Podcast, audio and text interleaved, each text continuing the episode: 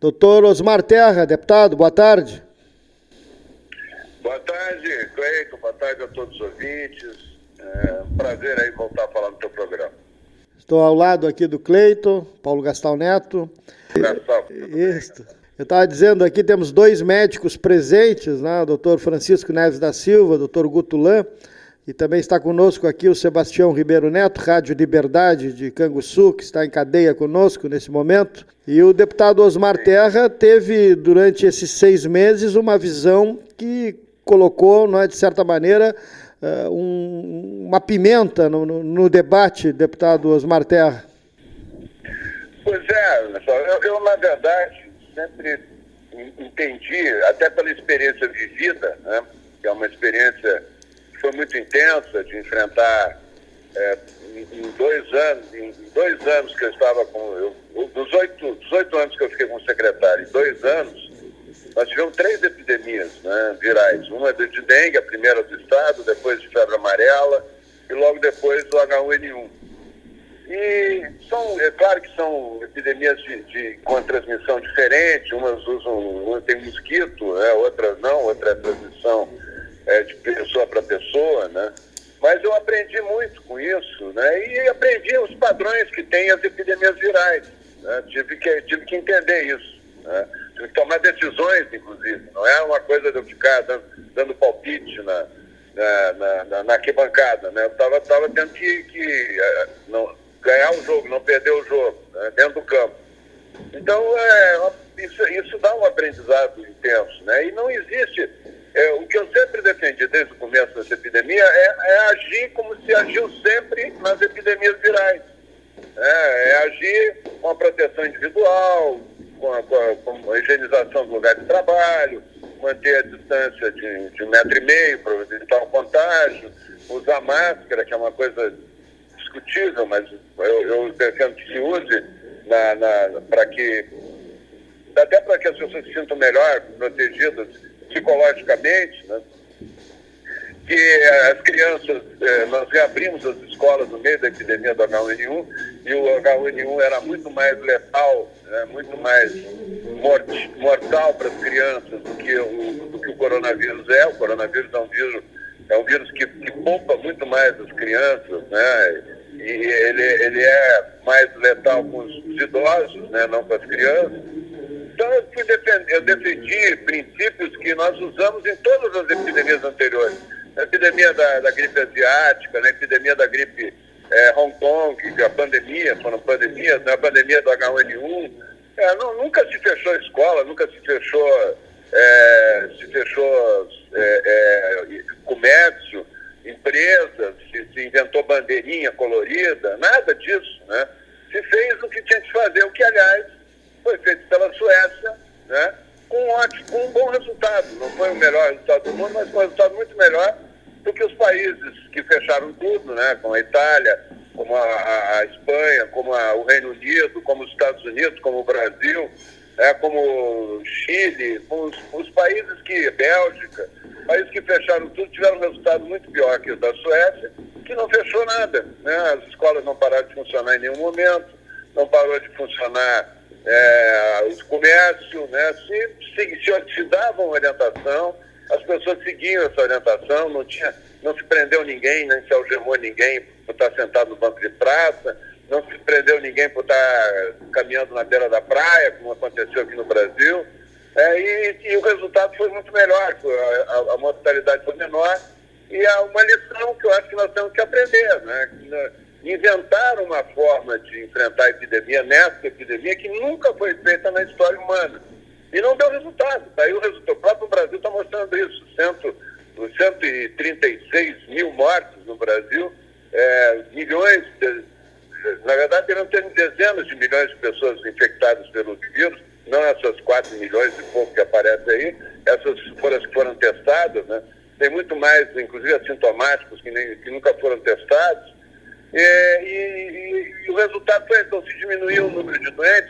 Não se, evitou mortes, e, e o resultado é essa, essa é, tragédia que a gente viu aí da, da, da, do, do, lockdown e da quarentena. E não se evitou o contágio dentro de casa, que era a grande invenção de, de, desses, acadêmicos é, de, de, de, de, Torre de Martim, lá da Inglaterra, que inventaram essa história que as pessoas se trancando dentro de casa iam ser poupadas do vírus. Né? O vírus contaminou mais dentro de casa do que fora de casa. Então foi isso. Desde o início, eu defendi que se usasse os métodos que sempre se usou em enfrentamento de epidemia viral, até porque esse vírus não é um vírus de outro planeta, ele é um vírus de uma família conhecida de vírus, que são os coronavírus, que tem centenas de coronavírus, né? E, inclusive com, com, com epidemias na, na, no, em, em, animais, né? E com, gripes sazonais no Brasil, tem quatro tipos de coronavírus que são gripes sazonais todo o inverno no Brasil. Então foi isso que eu fiz. Na verdade, desde o início eu critiquei essa história de lockdown em quarentena e esse cálculo apocalíptico que fizeram, que no fim não se confirmou. Doutor Osmar Terra, deputado federal, médico, ex-secretário de saúde, e a vacina, o que a gente pode dizer em relação ao surgimento de uma vacina absolutamente eficaz e com segurança? Eu acho que está se criando uma expectativa muito grande em cima de uma vacina que não vai resolver, não é ela que vai resolver a epidemia. Né? É, aliás, essa era a ideia do Imperial College, lá do, do, da Universidade Inglesa, que inventou essa, essa história da quarentena de, de pessoas sadias e de, de lockdown né, para enfrentar uma epidemia. É, que as pessoas deviam ficar 18 meses, é, ia ser tão grave, ia ser tão. É, produzir dezenas de milhões de mortos esse, essa epidemia, que as pessoas deviam ficar fechadas em casa, em quarentena, 18 meses, no mínimo até descobrir uma vacina. Né? Isso aí não existe. As vacinas são descobertas, elas são começam a ser testadas, às vezes nem, nem, nem consegue resultado com vacina, né? nem se, os coronavírus até hoje não tem vacina, né? os, os influenza têm, os vírus influenza têm, os coronavírus não têm. Mas vamos supor que essas seis ou oito é, pesquisas de vacina que está se fazendo aí tem resultado. Vai ser para o ano que vem. Isso não tem resultado de, de, curto prazo, até porque precisa ser muito testada. Né? Um, uma vacina que vai ser usada em bilhões de pessoas, né? ela não pode estar tá errada, ela não pode dar errado. Se ela der errado, ela vai ser muito pior que a epidemia. Né? Então ela tem que testar muito, tem que ver quanto tempo dura, como é que ela cria os anticorpos, fazer uma pesquisa longa, isso é uma pesquisa que leva um ano, ou, ou muitos meses. Né? Então, é, se nós tivermos uma vacina, nós vamos ter para o ano que vem para evitar um outro surto. Esse está terminando, está terminando no Brasil e está terminando no Rio Grande do Sul também, no sul do Brasil também. E essa chamada segunda onda que falam na Europa e, e, e já em alguns lugares, até aqui na América? Olha, isso aí tem que, tem que provar né, que, vai, que tem uma segunda onda. Eu não vejo. Eu acho que o que pode ter, como ocorreu no Brasil, é uma epidemia intensa numa região do país, né, como ocorreu é, na, no, São Paulo, Rio, Nordeste e Norte, e, no, e durante cinco meses, 90% dos casos se localizavam nessas regiões, no sul do Brasil, o Centro-Oeste e, e, Minas Gerais, juntos tinham 10% dos casos, 90% era Rio, São Paulo, Norte e Nordeste. É, e depois, quando começou a declinar a epidemia no Norte e Nordeste, veio o inverno e aí subiu o contágio no Sul. Mas isso não significa uma segunda onda, significa que o vírus circulou pouco no Sul, não foi, o Rio Grande do Sul nunca foi o epicentro da epidemia, o sul do Brasil nunca foi, nem Mato Grosso, nem Minas, foram epicentros da epidemia. O vírus circulou pouco e aumentou o contágio no inverno, como todos os vírus aumentam o contágio no inverno, nas gripes de inverno. É, nós sabemos muito bem disso no Sul, né, no Rio Grande do Sul, como é que acontece. A partir de junho, começa a aumentar o, o número de ocorrências de gripe, de contágio de vírus, de diversos tipos de vírus, né? É, e depois, final de julho, começa a cair. Todo inverno é assim. E foi exatamente isso que aconteceu também com o coronavírus no Sul. Tinha circulado pouco, tinha poucos casos. Nós ficamos aí cinco meses sem, com tudo fechado, com a circulação pequena do vírus. Não teve nada a ver com a quarentena, essa circulação pequena, foi que chegou pouco vírus no Sul. Né? A mesma coisa que chegou no Uruguai. O Uruguai tem 40 óbitos. Vocês acham que isso é porque o sistema de saúde do Uruguai é, é fantástico, é o melhor sistema de saúde do mundo? Não é, porque circulou pouco vírus lá. Né? O vírus tem que, tem que ter muito vírus para ter uma epidemia. Né? e teve pouco vírus. No inverno aumentou o contágio, né? E, e aqui, realmente no sul, é, teve um, aumentou muito o número de casos, que já está declinando. Desde o dia, desde a terceira semana de julho, está caindo o contágio em todos os estados do sul, no, nos estados do centro-oeste e inclusive em Minas Gerais. Né? Então é isso, não é uma segunda onda. Está havendo, talvez, em alguns lugares, é uma testagem maior. Pode ver que estão, é, quando falam da segunda onda na Europa, é que está havendo uma, um número maior de casos notificados e não de mortes, é, nem de internação hospitalar. Né? É, agora, o país mais tranquilo de todos da Europa é a Suécia, porque lá parou de morrer gente, não tem mais, eh, tem seis pessoas internadas em, em, em UTI lá na Suécia ainda, seis pessoas, né? Então o país está tá normal, ninguém usa máscara, vida normal, está tudo andando normal, que enfrentou de uma maneira científica, de uma maneira inteligente, não no apavoramento, nessa, nesse desespero que foi ah, é, no, no, nos demais países da Europa, inclusive aqui no Brasil, nessa quarentena e lockdown dos governadores, né? porque o presidente não pôde interferir nisso, o Supremo não deixou. Bom, Cleiton, conversando com o deputado federal Osmar Terra, eh, ex-ministro de Estado da Cidadania, eh, ex-secretário da Saúde do Rio Grande do Sul, político respeitado e conhecido eh, em toda parte. Então, o senhor deve ter assistido ao longo da vida, eu já assisti também, muita marcação de gado, né? a, a, a marca que fica. Aproveito isso para me referir a alguns governadores que estão correndo riscos com seus mandatos, né? E, e as secretárias da saúde que já caíram em alguns estados da federação, num ano eleitoral, deputados. Nós teremos eleições em 15 de novembro, o cidadão está com freio de mão puxado, com o pé atrás e cheio de hesitações e desencantos. De onde vem tudo isso, seu Cleiton? Isso tudo vem das nossas conversas no dia a dia com figuras públicas do país inteiro e de fora do país, mas especialmente no país, é, porque houve casos delicadíssimos, houve episódios terríveis em alguns estados da federação no que respeita à compra de equipamentos superfaturados. Essa é uma das marcas, deputado Osmar Terra, eu como profissional do rádio, é, que vou guardar comigo para o resto dos meus dias. Num momento em que a saúde humana é a preocupação maior. Uh, a gente testemunhou e acompanhou pela mídia um noticiário farto, intenso, inesgotável de safadezas.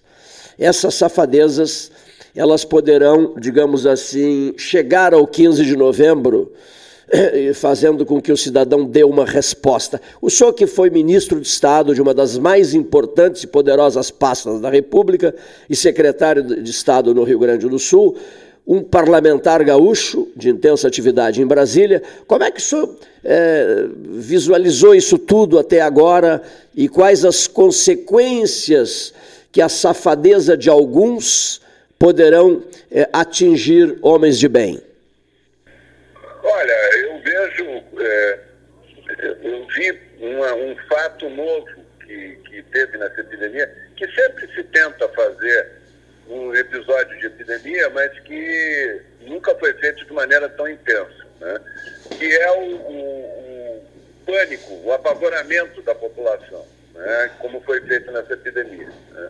Nunca, nunca vi 24 horas por dia, meses a fio, a televisão só assustando as pessoas e não informando as pessoas. É, informação mesmo, informação científica, então foi uma coisa que desapareceu. Era só o apavoramento. Né? Caixões, pessoas morrendo em UTI, né? e, e, enfim, uma, uma transmissão de dentro de UTI para o mundo, né? para ver o, o horror que é sofrimento. Olha, qualquer dia do ano, tu entrar no UTI para fazer uma transmissão de televisão, tu vai ver cenas é, chocantes. As pessoas estão no limite da, da vida, da sobrevivência. Né? Mas isso foi usado de uma maneira incrível. Eu nunca tinha visto isso na, na televisão, principalmente na televisão. É, então, é, isso serviu para que se tomassem medidas, e para os oportunistas se aproveitarem também, né, de tomar medidas eh, dramáticas de, de, compra de equipamentos sem licitação, sem nada, né, é, até porque é uma situação que exige isso, uma situação que exige é, leis de emergência, né? E, e, e, acharam que iam passar desapercebidos, né? Eu vou dar um exemplo só aqui, entre muitos que vocês já conhecem, né? É, mas o, o, a compra de respiradores para o Nordeste inteiro foi feita por um consórcio que é do, dos estados nordestinos, liderados pelo, pelo governador da Bahia. Né? E, todo, e foi pago adiantado para uma empresa é, comprar sem licitação. Né? Só que essa empresa não tem nenhuma expertise em compra de respiradores. Né? Ela é uma empresa de produção de derivados da maconha, a Hempcare. O governador da Bahia contratou uma empresa especializada em derivados da maconha, a Hempcare, pagou adiantado 48 milhões de reais para comprar respiradores para todos os estados nordestinos. E o dinheiro sumiu e os respiradores não apareceram. Né? Isso aí, olha, eu acho que é um crime hediondo que merecia até prisão perpétua, uma coisa dessa. No meio de uma pandemia, fazer uma coisa dessa, tinha que ser prisão perpétua, não é nem, nem 20 anos de prisão, né? É prisão até o fim da vida, né? tirar fora. Eu sou contra a pena de morte, mas prisão perpétua eu sou a favor. Tem gente que não tem jeito, tem que ficar fora da, da rua, fora do, do, da, de circulação o resto da vida. Então isso aconteceu. E, mas aconteceu também outro fenômeno que eu queria chamar a atenção, de que até de pessoas honestas que tomaram medidas absurdas, né? E que, e que também é, é entraram, pegaram carona nesse medo, nesse medo generalizado que se estabeleceu. Né? Eu me lembro que no H1N1 nós fizemos uma reunião na Zona Sul, com os prefeitos da Zona Sul, que não queriam reabrir as escolas. Nós, nós orientamos a reabertura e reabrimos as escolas do Estado e fomos pedir os prefeitos reabrir as escolas municipais. Na maioria dos municípios gaúchos reabriram, mas é, na Zona Sul os prefeitos estavam se recusando a reabrir. E aí eu uma reunião, me lembro que o prefeito era o Féter, é, aí tivemos uma, uma reunião é, com epidemiologistas, infectologistas, discutimos, mostramos para os prefeitos que o risco de contágio das crianças era muito maior fora da escola que dentro da escola. É, enfim, foi uma discussão longa, e, os, e, um prefeito no final resumiu a história toda dizendo o seguinte, olha, eu, eu até acredito no que vocês estão falando, né? mas eu não posso reabrir a escola do meu município porque vai parecer que eu não estou preocupado com a saúde da população. Né? A hora que eu reabrir a escola, vai parecer que eu tô, não estou dando bola para a epidemia, para o risco de contágio das crianças e tal mesmo, mesmo não, não, não sendo uma coisa é, cientificamente é, é, aprovada, assim, reconhecida. Eu, eu, me lembrei, eu me lembro muito disso, porque eu vejo assim, prefeitos, pessoas sérias até, tomando medidas dramáticas, fazendo lockdown, fazendo mais não sei o quê. Para quê? Qual é o resultado disso? Nenhum. Né? Não tem resultado nenhum, não teve resultado nenhum. É, eu vejo o reitor da Universidade de Pelotas propondo um lockdown de 15 dias para todo o Brasil para quê? É para mostrar que está preocupado com a saúde da população? Tem que mostrar que está preocupado com a saúde da população é estar tá, é, é tá tomando, orientando a população como se cuidar de forma correta, e aumentando a testagem, né, fazendo testes que funcionem, né, é, vendo como é que a população está, tá, onde é que está, fazendo estudos de onde é que está o risco maior. Por exemplo, nós estamos morrendo os idosos em asilos no Rio Grande do Sul até hoje. Mais da metade das mortes do mundo são idosos em asilos em asilos. Por quê? Porque não se testa as pessoas que vão trabalhar no asilo. Né? As pessoas que vão testar, tinham que estar sendo testadas toda semana, com teste padrão ouro, né? que é o teste, que é o PCR. Não estão sendo testadas. Né? Então, está assim, fazendo lockdown, trancando as ruas, fechando as ruas, quebrando, destruindo o resto que está sobrando aí de economia na, na, no comércio né? e até áreas de serviços, para nada, para nada. Né?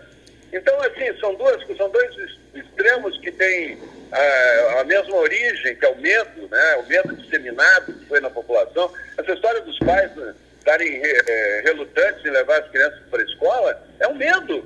É o medo que a televisão botou. As pessoas estão realmente apavoradas. Os próprios professores que não estão querendo ir para a sala de aula porque estão com medo. Né? Mas eh, tem que explicar tem que explicar que as crianças não têm praticamente risco, diferente até do H1N1, tinha muito mais risco, era quatro vezes mais, maior a chance da criança tem um problema grave no H1N1 do que tem no coronavírus agora, e as aulas foram reabertas e não aumentou, é, não teve dano maior para as crianças. Né? Então, eu acho que essa, essa, essa, esse detalhe da, de se trabalhar com a, com a população é um detalhe de, de, de ver onde é que realmente tem risco, onde é que não tem, é, de, de, não iludir as pessoas que elas trancadas dentro de casa estão protegidas, elas não estão protegidas, elas estão sendo combinadas. Esse vírus contamina para o cluster, ele não contamina de maneira homogênea, é, que vai se expandindo para um quarteirão, dois, três, quatro. Não, ele, ele, ele contamina as pessoas estão convivendo mais próximas, por mais tempo, e, contamina todo mundo uma vez. Então, é, essa, essa, são essas informações né, que, que um, uma parte das informações que estão faltando são essas. É muito mais simples mandar fica em casa, fica em casa, fica em casa, lockdown, lockdown, para parecer que está fazendo alguma coisa, quando não está fazendo nada de útil para a população. Deputado, obrigado pela participação aqui no 13, especial desta terça-feira. Deputado Osmar Terra, grande abraço. Eu que agradeço, um grande abraço, um grande abraço. Obrigado. Obrigado ao deputado federal, ex-ministro da Cidadania, deputado Osmar Terra.